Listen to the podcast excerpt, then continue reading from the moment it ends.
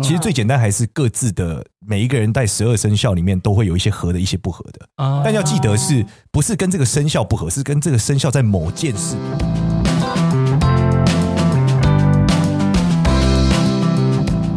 累了吗？这是给中年人的心灵鸡汤。你确定不是麻辣烫？我是威爷，我是向向梅，我是 Ryan，欢迎跟我们一起中场休息，聊聊天再出发，也可以开瓶酒啦。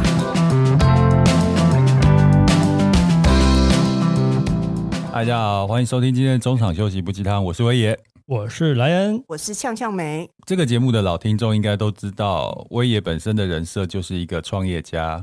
跟爱算命的人，对，跟一个笃信风水命理的人，因为我有分享过嘛，就是开始创业之后，我有服务过一些大老板，那我发现大老板呢，除了他很努力之外，他们都有专属的命理师，嗯，包含了办公室跟居家风水都有找人看，重大的决策也会请命理老师帮他做决定，嗯，所以我也学习了到这一点，所以我自从我们创业之后，我就开始非常相信这一点。那我们今天节目呢，就请到这两年。我认为他是呃命理老师中颜值最高的，而且也是最年轻的，就新生代的命理老师简少年，耶！嗨嗨，大家好，我是少年。哇，被威爷称赞颜值高，这是一种尊荣。如果如果跟目前线上资深的那个命理老师。比的话，你赢也没有什么好骄傲的。没有我这一刀啊！对，我要我年纪比较轻啦，年纪比较轻。对，两位伙伴，我今天就是让大家公器私用，把简少年请。真的，今天好好算一下。就是有在生活上遇到什么疑难杂症，都可以问一下简少年。好好好，对我自己想要呃了解你的背景，因为我有做了一下功课，我觉得你很特别，你非常斜杠。嗯，对，如果要回到最早最早，大家有时候就会讲说。呃，我是大学生了没出来的啊，对，因为以前大大大学生了没？对，以前大学的时候，我就是因为我大学需要打工养自己，然后我发现就是 PTT 趴台版有一个工作很好赚，就是上电视。然后因为我打过很多种各种奇怪的工，例如什么呃半夜在那边订圣诞装饰啊，然后干嘛各种奇怪的工，然后我就去上了一集大学生了没？然后那一集就是说这个你打过什么工嘛？结果他们觉得我口条也还可以，就留下来，就变班底。呃，算是可能每个月可以录两集，嗯，然后每录一集就是坐在那边一集大概有五百到八百的通告费，是蛮开心的。然后我就觉得这也太好赚了吧！就在这里看到明星还有钱，人生太好。然后有旁边的人都很好看，什么大元啊，对袁爱妃啊，对他们都很好看啊。然后我就觉得哇，很棒，这个是一种这个很爽的事情。对，然后后来呃毕业后，我我做的工作是我是到微软实习嘛。然后因为我发现就是我没有像那些啊长这么好看的人，或者像阿达他们那么有才华，我觉得当明星有点太难了。所以我就觉得应该要跳出来，然后去我去微软实习。原因是我很喜欢打电动，我很会卖电动。然后我也进去很顺利，因为我一天可以卖两百五十台 Xbox，我是超级会卖 Xbox，厉害。对。所以我这时候就进去实习，实习之后我就学到了这个啊网络行销、社群行销。所以我我记得我那时候在微软学 Community 的时候，是在只有 Mobile 零一的时候，哎，就还没有 Social Media，都没有 Facebook，我更不知道那是什么。对，然后后来就刚好 Social 就爆发了嘛。然后我我毕业后就要找一份工作，然后我就喜欢选有趣的。所以那时候我选了去一家一个一个杂志，嗯，我相信在座我们可能比较熟悉，现在的小孩应该不知道。是，就是一个封面穿很少，像色情杂志，但不是色情杂志的杂志，叫 FHN。哦，我们的年代，对，当兵都要买。你们比较熟啦，我有点是什么啊？真的，当年是男生蛮爱看的一个，对对对，非色情杂志的性感杂志，性感 是性感，不是色情。对对对，然后幽默、性感，很有趣。然后我就进去，大概上了一年多年，一一年多的班，但因为我们是二二 K 的一代，是最惨的，薪水都超级低。所以那时候我朋友们就知道找我们创业，刚好那个时候是什么？是那个 AppWorks 刚开始，超久以前，就是支出创投刚开始的时候，然后那时候就在讲要做 App 嘛，所以我朋友就说你要不要来一起创业？我就加入他，我们做了一个服务叫奖金猎人。是一个找比赛的网站，我知道。对，就是然后我们的主要用户是各个职校的学生，因为我们要参加比赛才能毕业，所以我们就做那个网站。然后我就第一次接触到了 startup 是什么，什么是找投资人，然后卖广告赚钱。然后后来我们那时候拿了戏戏谷的钱，因为台湾的投资人觉得我们的市场太小，像比赛你觉得是什么大小的东西？嗯，但我们在美国投资人觉得这个东西有趣，嗯，所以我们就拿了一笔钱去了一趟戏谷。然后我去戏谷看了一下之后回来，我就觉得到大地方创业是很不一样的。因为呃，在台湾因为市场很小，你要做事情很多，你才把它支撑一个商业结构。没错。但在大的地方，像我们在戏谷看到的时候，他们帮我们对标一个服务，是做唱片设计比赛的网站。嗯，这个网站只做唱片设计比赛，但是它的第一名是有机会变成美国歌手的唱片封面，嗯，那这个就很惊人，因为它的那个市场很巨大嘛。对对啊，所以在这个情况下的时候，我们就发现，哎，我如果再让我做一次，我们想要全球化，应该要做一个更窄、更窄的东西。嗯，对。但那时候我英文又很烂嘛，所以我就觉得，哎，那如果有机会。我我那时候自己算，刚好我觉得我在二零一八年我在北方的时候很厉害，那时候大概是二零一四年吧。嗯，然后我就觉得，哎，那四年后我在北方，就那时候就发生一个很巧的机遇啊，在一五年的时候，刚好那时候猎豹移动很大，在台湾，那他们就办了一个比赛，想要找创业团队。嗯，我就说我从小学算命，那我虽然没有以此为核心职业，因为我原本是兴趣嘛，爸妈也觉得做算命师这个实在太超乎他们理解，所以那时候我就说，我觉得我我如果我觉得老天给我个安排，如果我会算命，又会。紫微斗数这种玄玄呃，跟网络创业两个都会，那我可能可以做一个新的服务出来，因为算命的服务可能大概已经将近十年，可能没有太大的改变。嗯，然后你在全世界很难听到说有一个算命服务像 WhatsApp 或 Line 这样的巨头，其实是，是没有的，没有被绝大部分你现在知道的生活算命呃生活网络服务都是有一个巨头的。举例来说，你叫外卖有个巨头，嗯，对不对？你小红书也是一个巨头，但是算命这件事并没有发生。所以我觉得他是有一个机会可以做的。那刚好那个时间点，最后推我一把的是我。我们那时候都在我们我二零一一年开始做呃，连加入 startup 的圈子。那里面很多很多朋友，有些人撑不下去了，他可能得忧郁症了，嗯，可能自杀了，或可能意外身亡了。那当下我就觉得，如果我是算命角是，我可以告诉他。他明年会 IPO，或者他三年后变好，对吧？那那是不是他就可以撑过去？对，或者说我知道他要挂了，他要出意外了，然后他因为他因为因为有一个朋友是真的是被电死了，那你想都想不到是被电死，就是他忽然就被电死了。那你可能觉得，如果我可以跟他讲，让他去拜拜，那他是不是有机会逃这一劫？我不知道，是比较注意电这一些事。对，但他那个很很奇葩的状态，对，就走在路上会被电死啊，这真的是是 没有办法，对，你没有办法防。那我就觉得我可以做一个这个东西，然后我意外赢了那个比赛，所以我们就被呃被他们招待去北京，我就在北京看了一趟，我觉得哇，这个时间点是最适合的，因为二零一五年的时候，北京是这样，就是你有一份 PowerPoint，如果被认可，他就给你五百万台币。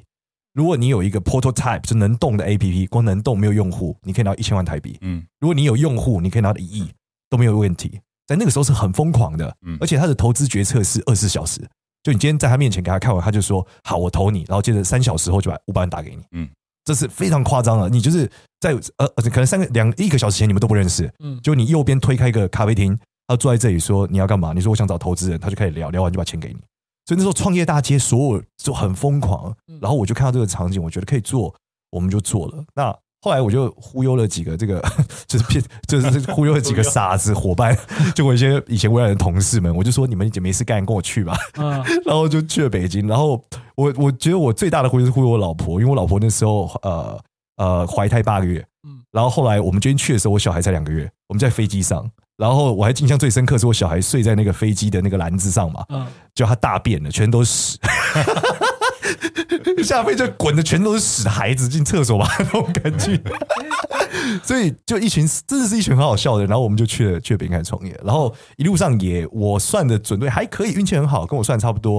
我那时候算我六个月后会拿到第一笔投资，也的确拿到了，然后在后来就陆续做嘛。一八年的时候也的确是我算是我人生在做 startup 的高峰哦，因为我们在七天内做了四千万的用户，在小程序上，所以很惊人的一个数字。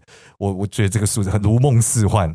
的一个一个变化，但是小程序后来就下来了，嗯，可是当下真的是很震撼的，嗯，对，那这个是大概是就是我也讲我这一段的这个进程。那我后来回来台湾做，是因为一九年的时候有我们刚好在一八零、一九年的时候做了一个 AI 看相的服务，然后刚好韩国跟孟加拉的这个客户想来跟我们合作，可是因为你知道阿里阿里云这个云架在呃这个大陆里面它有强的问题，嗯，所以我们得出来用一个新的主机。那时候我们想要主机，我们台湾比较熟，就放台湾嘛，结果。我回台湾的时候，就忽然发现，哎呦，这个好像有某种跟肺有关的病毒，就真没有人知道那是什么。然后我看朋友有朋友得，然后有朋友肺变白了，嗯，然后我们就觉得好像有点事，不知道什么事，嗯，结果当我们还没缓神过来就爆发了，然后接着就就就在待在台湾嘛，原本以为一下就搞定了，嗯，我我我最经典的是我在北京的房子两年都没有退，我还缴房租，因为我觉得我明天就回去。就一直搅搅到第二年的时候，我就觉得这样搅下去好像不是一条路啊。对，然后就退掉。所以就大概在台湾这几年，就是那时候又回不去嘛，我就找点事做。然后就发现说，哎，Podcast 有一个风口，嗯，然后在台湾，我觉得这个年轻的算命师不多，或者媒体化的不多啊，尤其东方的，大家都学西方的。那我觉得可以做一些事，嗯，所以就开始录 Podcast，开始录 YouTube，然后等等等等的。然后就开始做做做做到现在，大家看到的这个样子。嗯，所以你应该是自己也有算到吧？有算到这一块吗？因为对啊，看你感觉你的事业算的很准呢。你说我算我自己吗？对啊，我算我自己，二零二四年一定在台湾，我就我知道。然后在台湾的时候，我一定可以，呃，我一定有一定的程度是跟内容做内容有关，嗯，对。但我根本没有办法算到说，像今天在这里跟大家分享这件事情。大方向。对对对，就是我会知道我的运势大概是怎么样，然后几年能做到什么程度。对，然后我最精彩的是真的就是我一九年的时候跟很多朋友讲，我说你们要小心，有可能从台湾飞不过来了。但不知道出什么事，他说那是不是跟选举有关？我说有可能呢、欸，真的，不然怎么会飞不回来？他说哎呦，好糟了，这要选谁？对不对？哎呀，对对，就没想到是因为 COVID，所以真的有算到。因为我算我说我台上朋友他们的迁移工都出问题，然后他都卡在台湾。嗯，但我想说发生什么事会这样？那直觉你那时候如果没有 COVID 概念，你一定觉得两边不知道干嘛了嘛？对对对对，对啊。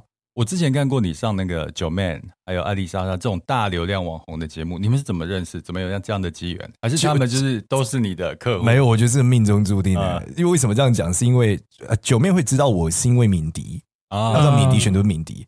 哦，敏迪是我老儿子的干妈，她是我老婆的室友。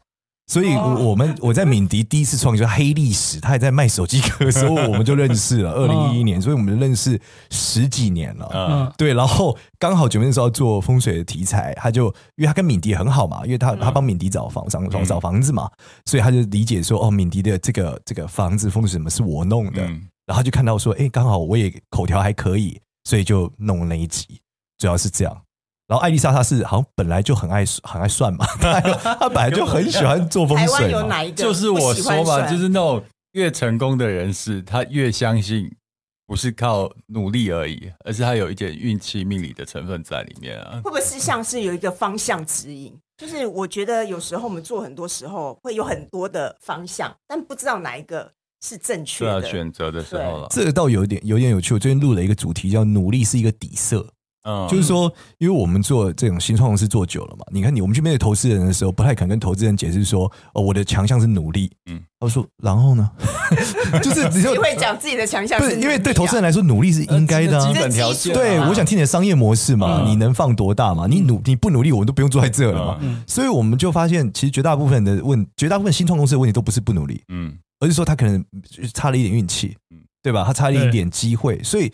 当他成功的时候，因为他可能努力够久了，他最后还是上去的时候，嗯、那他还是会很相信运气这件事，因为他看到周遭太多比他更聪明、比他更努力的人，但没有起来，但他中了，所以他一定会就是会接受这个事情，就世界上真的有命运，所以我们就尽我们的，所以才会有这么多大老板啊，他如果是白手起家起来，他是。一定信这个的，因为他知道自己一路走到这了，有高有低。那他发现人有运的时候，他就会想把这个分数至少弄到一个水平线，大概是这样。嗯，我自己出了社会之后，我发现有很多事学校没有教，但是出了社会之后，你发现这件事真的很重要。我举几个例子，像人际关系，学校没有太讲人际关系的部分，可是你出来才知道，其实人际关系牵涉到你未来的发展，或是你自己能不能自处的很好。那第二个就是理财嘛。学校也没有教理财，可是理财是我们一辈子的事。但第三个，我觉得就是命理跟风水，其实我也觉得是非常重要的。我们要了解命理风水，不是要去抢你的饭碗，碗当那个命理师、风水师，而是像我们自己当老板啊，我们在面试员工的时候，有时候他们表面功夫都做得很好，大家演技都有、欸，哎，就是面试了大概十几二十分钟，每个演演的都是像正直的青年。可是用过之后就发现那图文不符。那我想今天特别就是简少年来了嘛，就解决一下我们老板的困扰。我们要怎么用面相去看一个人？适不适合就是很好的员工，是很努力的员工呢？哦，如果你们要讲很很好，很努力员工，对，因为我觉得自己要去学命理有点好，太辛苦了。那我在那个不是只是看顺眼不顺眼而已吗？我帮他问，在在老师讲之前，我自己先分享我的心得。是是是，因为我觉得像我们不懂啊，但是我我只是我是求一个就是。演员就是演员，对对对，就是这个人顺不顺眼啊，顺、嗯、入不入自己的眼那种感觉。当然还是会看他的资历啦、条件啦、薪资等等。但是最后我会看一个星座吧，不是不是不是，跟这个人没有他只要处女座就加分，因为他是处女座。哦哦，这个逻辑还行啊，是行吗？这个逻辑还可以啊。找自己跟同没有没有没有，我我没有就我会帮这个加分，但我不一定会用它，因为我不喜欢，我不希望公司里面的人的。呃，个性太一样，你就组成都一样的对，因为我们已经有一个中间主管是处女座，我自己也是处女座，所以我就原则上我就不会想再找处女这样子。哎，老师可以分享一下。好，其实呃，首先我觉得星座当然是一种方向啊，然后第二点就是我觉得生肖也是一个方向，嗯，就是你会去发现，例如说你每遇到每个属鸡的，你就觉得很衰，然后你就再遇到下一个属鸡，你就继继续记住这件事，你会发现你每一次跟属鸡的工作都很衰。所以生肖什么三合六合有关系？它其实三合六合没关，倒没有那么直接。其实最简单还是各自的每一个人在十二生肖里面都会有一些合的，一些不合的。但要记得是不是跟这个生肖不合，是跟这个生肖在某件事不合。举例来说，在紫微斗数的逻辑里面来说，假设你跟属鸡的工作不合，不代表你跟属鸡的一起投资不会赚钱哦，也不代表你跟属鸡的谈恋爱结婚会有问题。所以要看领域的问题，就对。对，就是你要，但是基于事项性的是可以的。嗯，就例如说，你就是合作一次，发现属狗的工作真是衰到一个极致，而且你发现连续三年都这么衰，你知道那一定是他有问题。如果只是今年衰，那可能是因为今年流年不利嘛。那你去过两年就觉得哇，这个属狗的这会弄死我了，就大概是这样。那你就要避开这件事情，嗯，对。那同样谈恋爱也是一样哦。就如果你发现我每次有时候跟属兔的谈恋爱，怎么怎么每次都遇到渣男啊？那很高概率你人生遇到属兔的你喜欢的都渣男。所以是几率问题吗？呃，不是几率问题，就是说他就经经验法则吧。所以他在紫微斗数的逻辑里面是说，呃，首先他他他这个很有趣，这是一个紫云大师发明技术，很酷。他说，首先你会动情的人，百分之五十的条件已经决定了。就你会喜欢的人大概是什么样嘛？那个状态。接着呢，再根据不同的生肖，你可以区隔出他们的细节差异。例如说，这个生肖你又喜欢的，通常一定是垃圾；这个生肖你喜欢的，一定是可以结婚的。我这个生肖你喜欢的，都只打炮，类似这样。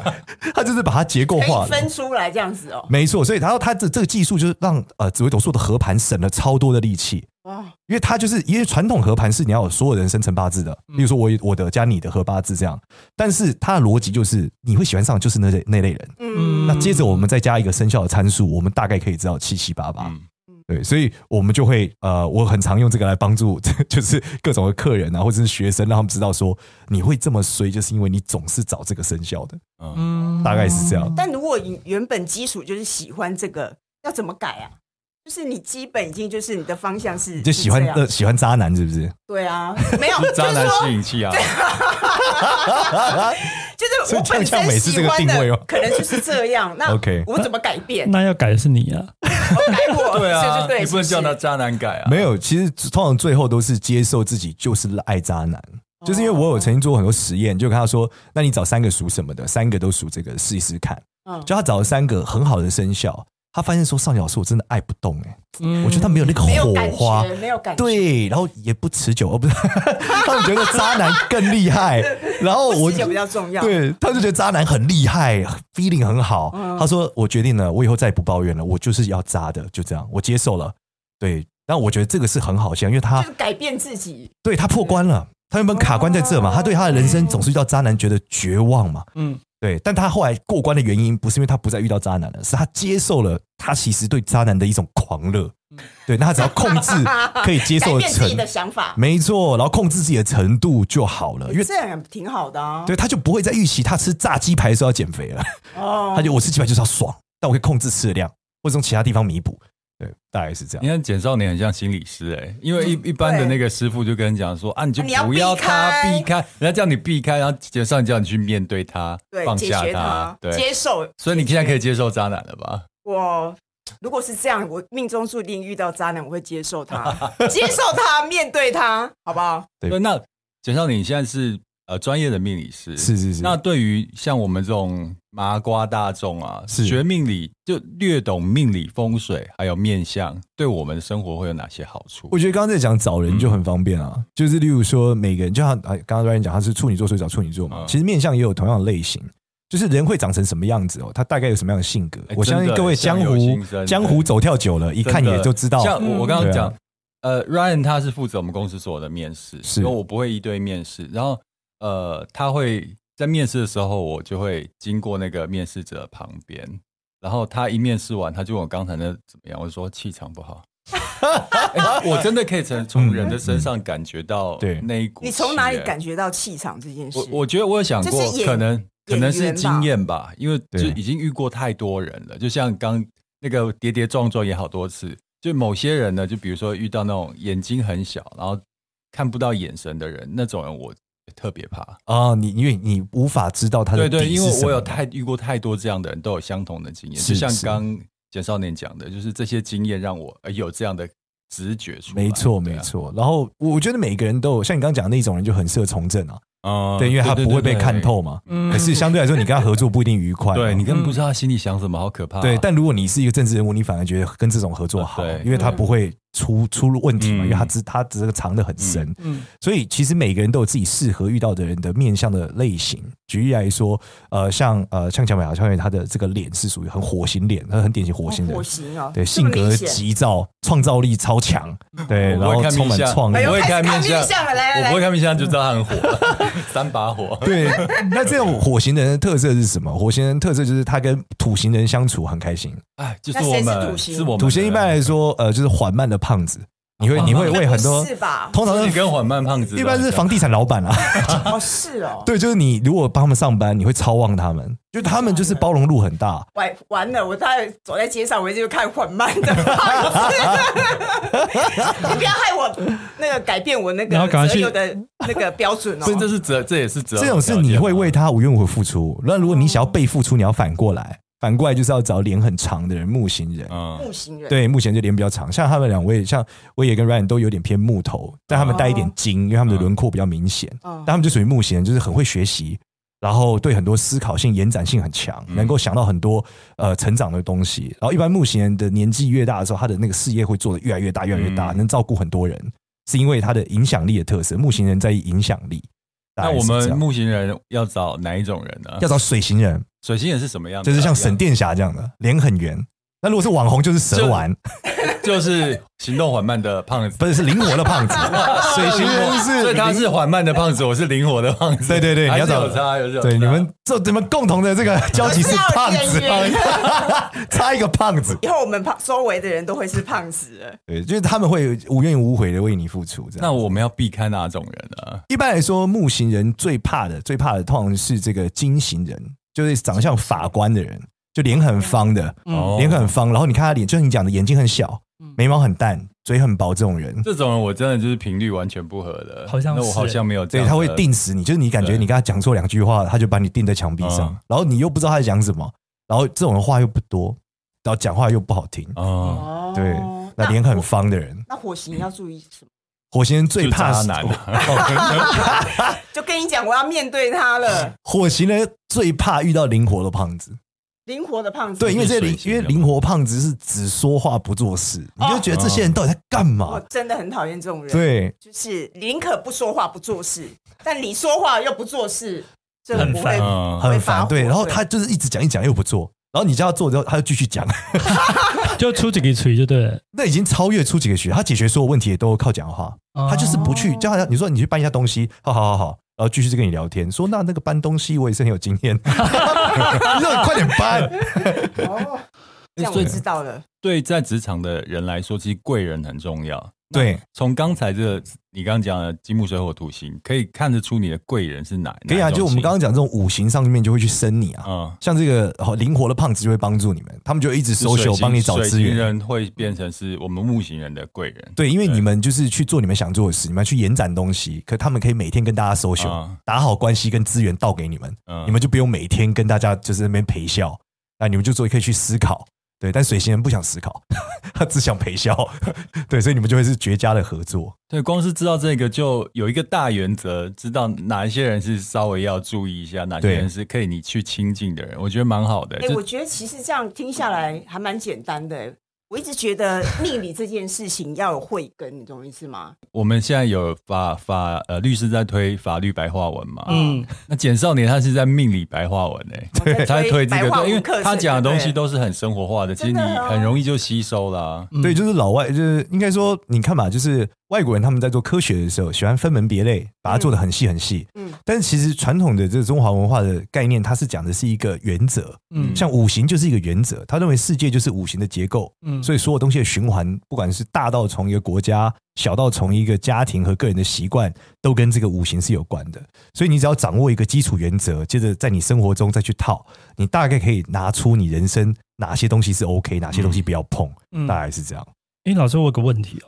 像以前呢、啊，我年轻的时候是还没还没认识他之前，我是比较怕去算命，因为我很怕就是你去算不好，对你去算了之后，他跟你说阿里这些拍名啊，啊怎样怎样，那那你是不是就是人有时候会就觉得啊，那我是不是就不要努力了？他真的是被我拖去算命是吗？而且一试就吓到，就我我带他到一个我长期去的一个命鸟身边，不知道问什么，问问完之后我就问父母，对啊，然后他就说。他就是他他他讲的话，我就先省略。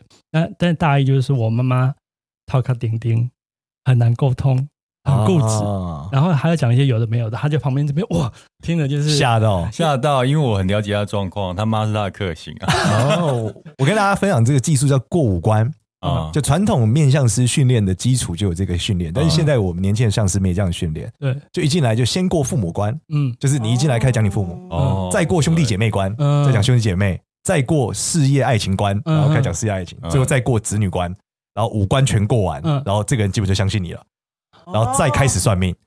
对他，因为以前的时代资讯不发达，他们要取信对方嘛，对，所以他们取信的模式就是过五关。嗯，对，所以这是算命师、面相师的基础，这是一个 SOP，就对，对？对。但现在年轻人的呃，其实因为年轻人不太关注自己跟爸妈的关系，所以现在比较少过五关了。现在年纪，他看年纪，然后先讲父母。现在对很多年轻人觉得哦，爸妈怎么样？哦，我聚少离多，现在先讲感情就对了，是不是？对，现在感情事业，年轻人就是感情，对，坐下来就是财啊 什么的，对，因为爱情啊，爱情最最硬最硬。所以我的客人从十五岁到六十五岁都问真爱。啊，真的，六十五岁的时候，我那个小三三十年了，应不应该扶正？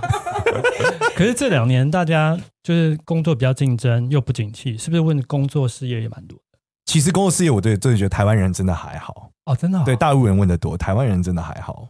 真的，我我之前去问老师的时候，我都没有问爱情，直接都是问，一直都都问工作。我觉得那才是最重要的。那你很猛哎、欸。嗯，对啊，我也是比较在意工作事业，因为我我们问到最后，那个人就会说：“老师，那那个感情怎么样？” 前面五十分钟先讲这个，最后十分钟老师这个。因为我不问感情，是因为每次问的感情都不好，我不想问了，好不好？就随随缘这样子。对，像我们在房间看到的那些命理老师，这你都不知道他什么来历。嗯、我要讲一下那个简少年的来历，嗯、他是有被认证的。嗯嗯，被认证，他是二零二一 GPS 商标，他是二零二一年世界命理师大赛的。铜牌，对对对，还有大赛。我跟你讲，大赛怎么比？我看到我看到这个资料之后，我还想说这是什么？我还去，我还去 Google 一下。哦，那个考试还真难。他们找了八个就是权威的那种命理老师，就大师级的。然后每一个人出五题，嗯，然后总共四十题。对，然后他们就是所有的参赛者，就是参赛者包括全华人区哦，中国、香港、马来西亚、台湾的命理老师都在那边，就用四这四十题去做测验。就每个老师拿那个他自己算过的例子，对，生辰八字出来，对，然后就讲那个案例，比如说，呃，给他生辰八字后，此人何时发生车祸，此此人何时结婚，对对对，就是这种题目，然后选择题就是一九九八、一九九七、一九九六、一九九五，然后你要算对，但这个案例是确实存在，确实那八个是就那个八个大师的案例，八个大师他们曾经算过的经典案例，他们觉得适合拿来考那我们这些年轻算命师，而且我还想说。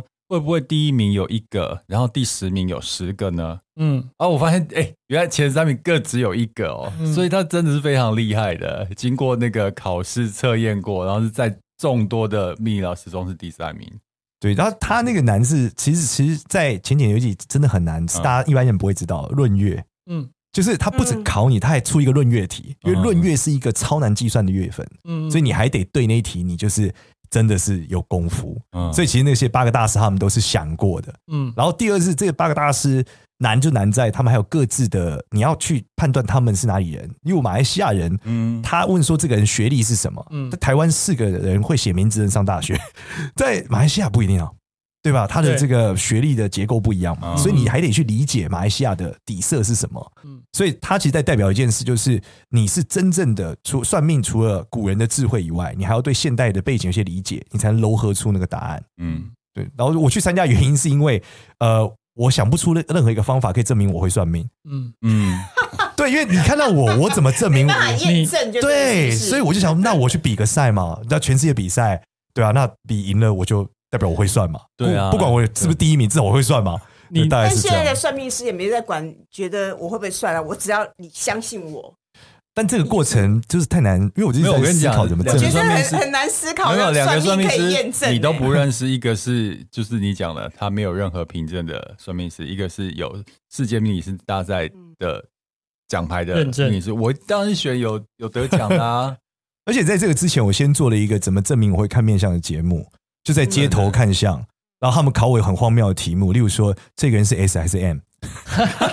然后我就开始分享面相，会承认吗？会啊，这些年轻人反正比较疯嘛，因为我在西门町嘛，那些人都超疯的。就是你现在那个命运设计系的那个，对，我们叫现在现在我们叫看相少年嘛，但我们最近会改名字。反正那时候就是我们就在路边嘛，对啊，然后我就说，你一看就在上面，超有梗的，你一看就是哎，类似这样。然后从面相分析嘛，我说因为颧骨高，这个鼻子高，一定是 S，类似这样。我我发现就是就是很多命理老师他会有。他的擅长，比方说看风水的，看风水，是是是，看姓名学，看姓名学。啊、对，我同时要看到那个简少年这边，他是紫薇、风水、手相跟姓名学都会。对，但因为我比较狂热，然后我出生在一个我觉得很幸福的时代，嗯，就是我们这个年代年轻人都不太学算命，所以我们去拜师格外的简单。就是十五岁开始接触的，对。但我觉得最大的突破是二十几岁开始拜师的时候，是因为这些算命老师他们的小孩都不接了。嗯，导致他们的秘籍要失传了。然后我愿意跟他们学，他们都会觉得这个年轻人有前途，他就愿意教我。他们就相对不长，所以你真的每个都去学这样子。对，每一个每一个，就除了看书呃学以外，我们还有拜师，有门派，嗯、然后你要能算到一个程度，你才能出山，类似这样。嗯、所以我的运气很好，就是因为算命这一行说穿就是历史，就是经验法则。嗯，那这些大师他们一生的经验法则，其实就是所谓的秘籍。嗯，然后我就可以拿到不同老师的秘籍。嗯，然后以前都好贵。他跟我讲，他们以前学是两百万，嗯啊，但我可能跟他们学只花可能二十万，啊，对，就差非常非常多价格。要失传了，赶快找个人。对，有的老师还是，我记得有一个老师叫这个云深居士，嗯，我就拜托他五年，我五年前问他说可不可以教我，他说不行。等了五年后，他说 我觉得时间到了，嗯，你还有，我愿意让你旁听，还不愿意收我当学生，对，然后旁听听久了，他觉得我也蛮有诚意的，才愿意教我，嗯，对吧？但是这几个领域不会冲突吗？不太冲突，他是用不同角度看同一个人啊，嗯，就是你在面向是，就像你看车子嘛，你是从上面看还是从侧面看，嗯，还是从旁边看，你看东西不一样，嗯，但是要注意的是，这几个技术，它呃，它技术跟技术之间不矛盾，但技术本身的流派会矛盾，像风水就是，像风水跟姓名学是超容易矛盾的，所以你必须要，它有点像工具箱，你得学三四个流派，然后接着从三四个流派里面取适合这个人的，交叉出来。因为我们知道没有完美的人，所以没有完美的房子，也没有完美的名字，只有适合这个人的。所以你只是怎么样去拼凑出适合他的，大概是这样。嗯，对。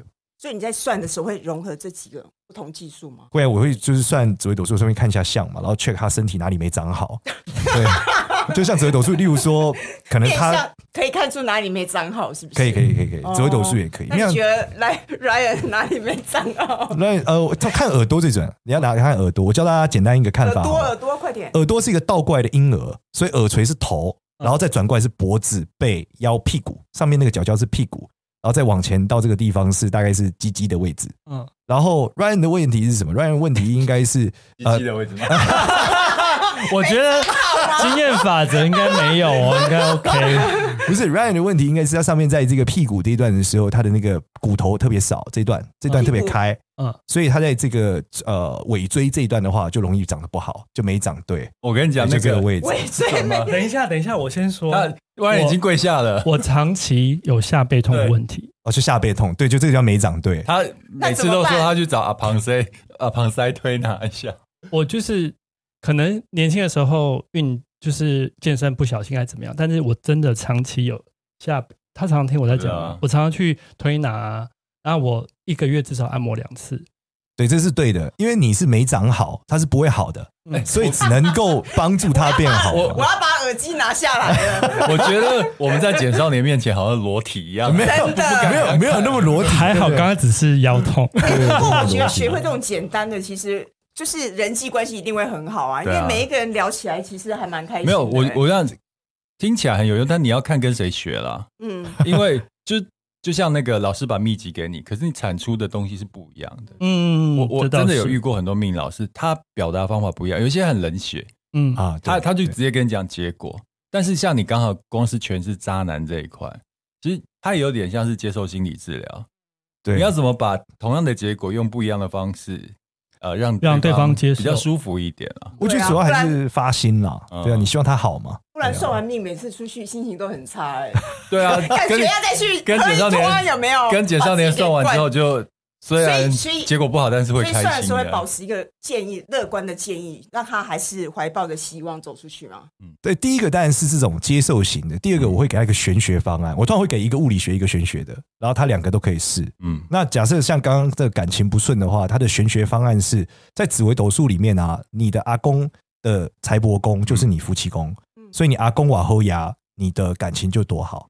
所以，我前阵子在推广烧，就是烧纸钱跟念经给阿公 念财神经，真的烧纸钱，真的烧，不能。现在有些庙是代买。呃，如果是你是环保人士，你真的不想烧，你就念经。哦，对，你就你就感情跟阿公是最有关系的。对，然后这个这个效果超卓越，吓死大家。对，我现在是这个专业的这个烧纸钱导流 KOL。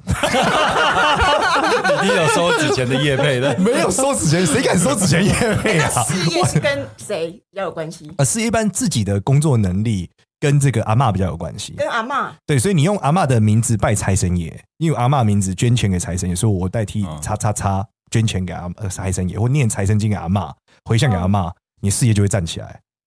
对，所以你仔细看，很多能力很好的人，他的阿嬷都超强的。对，但是很多很爽，天上一直掉钱下来，啥都没干的人，他阿公都超有钱，超厉害。哦，我赶快去找出阿公阿妈。我现在 现在全台湾都在找阿公阿妈，而且全台湾都在看耳朵。一开始我还跟大家讲说要去户政事务所调资料，就后来我遇到超多人跟我讲他们是父不详或是母不详。那遇到这个怎么办呢？后来我发现啊，这个方法是你不知道，但是神明知道啊，所以你其实就是到庙里说，我想帮叉叉叉的阿公，就简少年的阿公捐钱给你。对，那他不用知道名字嘛，他只要神明，宝不会说 OK，那你就是他知道要。要到什么庙去烧？一般是财神爷，这边讲都是财神爷，就财神庙。对，对，对，因为烧烧通常是在地藏王菩萨相关的庙啦。嗯、对，对对，那但是如果你只是要拜财神爷，因为你如果不想烧，你想让他又想要环保，你就是捐钱给财神，嗯，用他的名字。对，或是说你阿公还活着，或者说我阿公还活着可以烧给他，我 说不要不吉利啊，直接给他现金啊，不不不行，去拜财神。还活着怎么办？就拜财神爷，用他的名字拜财神爷。你看今天有趣的，简少年来，我们有一大堆东西想问。那对，其实如果今天听不够的话呢，其实简少年他自己有 podcast 也有。YouTube 频道，我是全媒体上面是 有书有 Podcast 有对，就是 YouTube 什么都有。对，然后如果呢，你想要就是有一些基本的那种命理的本事的话，让你在行走江湖的时候少跌点坑的话，他现在在知识卫星有一个线上课程，叫做简少年的现代命理设计课。对，那这个课的特色是什么？这个特色特色是呃，因为很多人跟我讲说，他说老师算命真的太难了。我真的也没有想要当算命师，没有简单的方法，所以我就把算命技术倒过来做，就是你只要知道怎么用就好了，不用知道逻辑。嗯，例如说，我们教你快速的找出什么生肖你不能谈恋爱，嗯，快速的找出你用视觉还有很多案例知道，哦，原来我是什么型人，我对到什么型人要怎么办，嗯，做什么事业才好。那我们就是根据不同的卡关场景，例如说，我总是爱情都不顺利，嗯，所以里面有讲爱情的。对，你可能你就是谈错生肖嘛。那第二是我工作就是每次发展的不不对，因为你做错行业啊，嗯，对啊。然后例如说，呃，我的这个就姓名，就我发现我跟某些人客户合作总是被骗，因为可能你们从姓名学逻辑，他就克你的啊。我们一路上也被骗了不少。一定的三次啊，对对对，对。那我说他可能姓名就是克你的啊，嗯，对啊。那就从这几个结构，包含还有包含怎么样从呃这几个结构看出健康，瞬间知道自己哪里没长好，嗯。那这些方向都是呃让你破关嘛，嗯。因为你卡关其实不是你不愿意，你可能很努力了，嗯，但是因为你你的资讯不够，你不知道原来左边有一条路，嗯。那这堂课的设计就是呃，它比较像颠覆传统的命理课啦，因为传统命理课是训练你学会算命，成为算命师，这堂课就是让你学会旁边有道门。转开，你有机会走出去。嗯，大概是这样，等于就是把命理师请到家了嘛。呃，所有单都对，就是说你可能不知道为什么，对，但是你可以去找。对，然后你也不能以此为职业。对，但是你可以快速的为你人生现在的卡关点找到一个方案。嗯，感觉有一本 How to Book 在旁边的感觉。哎，对，就有攻略本。对，对，对，对，对。那现在课卖的非常好。哎，还还好，好像卖了一千堂了吧？很很很厉害，这应该是那个这个这个。命理课程算是第一名哦，呃，我不太确定诶，我我我帮你确定，应该是，应该是，应该是，哦，我觉得运气蛮好的，运气还好了。对啊，如果今天那个各位听众对呃简少年的这一堂命理课什么名字啊？简少年的现代命运设计课，如果有兴趣的话呢，现在可以到那个知识卫星的网站上面。那他从五月三十号到七月九号募资期间呢，呃，它的限时价格都低于五折。然后简少年今天带来的礼物就是，他只要输入优惠码“中场休息三五零”就可以再折三百五十元。那相关的课程资讯跟链接我们会放在这一集的资讯栏。那今天真的是感谢，意犹未尽，所以我们关完之后我们会自己再继续聊，私下问。对，那大家如果对呃你的生活啊、感情、事业。有问题，但是又无解的话呢？其实我觉得这个线上课程是很好帮助你的工具。可是我想再加一个彩蛋哎、欸，你你加刚刚那个点上你有看过我跟那个呛呛美的对不对？你可不可以帮我们看一下威爷这下半年有什么要需要注意的？威爷下半年，我以为年纪是可以公开的嘛？威爷今年几岁？我今年四九，四十九岁哦，虚岁五十是不是？我不想听到的数字，可以这样说。三年六哦六三，那你给我一个三位数。直觉三五八，三五八，等我一下哦。哦，这边这个时候要加那个伴伴奏音乐。三五八，五八十。虽然我知道崴爷大概都蛮好的啦。好，崴爷的话要注意有几个方向。首先就是呃，在下半年容易做出一个比较冲动的决定，嗯，然后呢，这个决定呃要注意一个点，就是说会有异性为你带一些财，然后是远方有机会的财，嗯，大概在下半年的在下半年度，例如说大概在呃下半年的六月开始嘛，大概是九月多有这个机会，然后可是同时会破财，然后你面相看起来也是在虚岁这个时间点也是会破财，那这个破财是有点有趣的，破财可能跟海外有关。所以，如果现在什么海外资产要处理的，下半年要非常非常注意这件事。不要去海外，不要去海外资产。对，然后你你这所有的原因都起源于你有点冲动，就是你你做了一个冲动的决定。嗯，然后呃，这个决定，这个决定跟你在做的事情搭不起来。这个决定，你的决定很冲动，但你做的事很慢。嗯，所以导致他拖到你了。所以他拖到你之后，变成说你原本只在做一件事，你变成要双轨并进。嗯。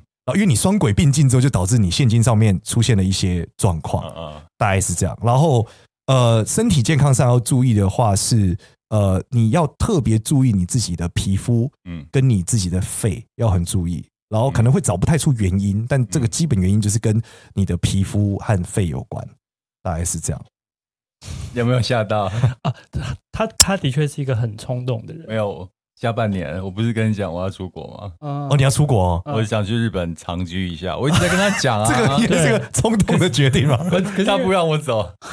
我跟他讲说下半年啦，就是我上半年业绩先追好，对。但我下半年我要去日本一段很长的时间。哦，难怪会破一个财。冲冲动的话，可能会是在那边买房子，有可能，有可能。然后肺的话，最近是呼吸就有点。要紧一点点，一点点紧啊。对，然后有点怪，找不出原因，所以你可以去找中医看怎么帮你调一下。对，皮肤倒是还没有状况，有状况我再报告你。有可能去了日本，皮肤变好也是一种状况嘛。下半年，下半年，下半年。好，那所有听众，刚刚刚刚那个简少年帮我们确定了三个人的状况，大家就知道他的功力怎么样了。我的尾，我的尾椎，嗯，也证实了。注意一下，对，要注意，不可逆，但是注意。好，那今天的节目就到这边结束，谢谢大家收听，拜拜，谢谢，拜拜。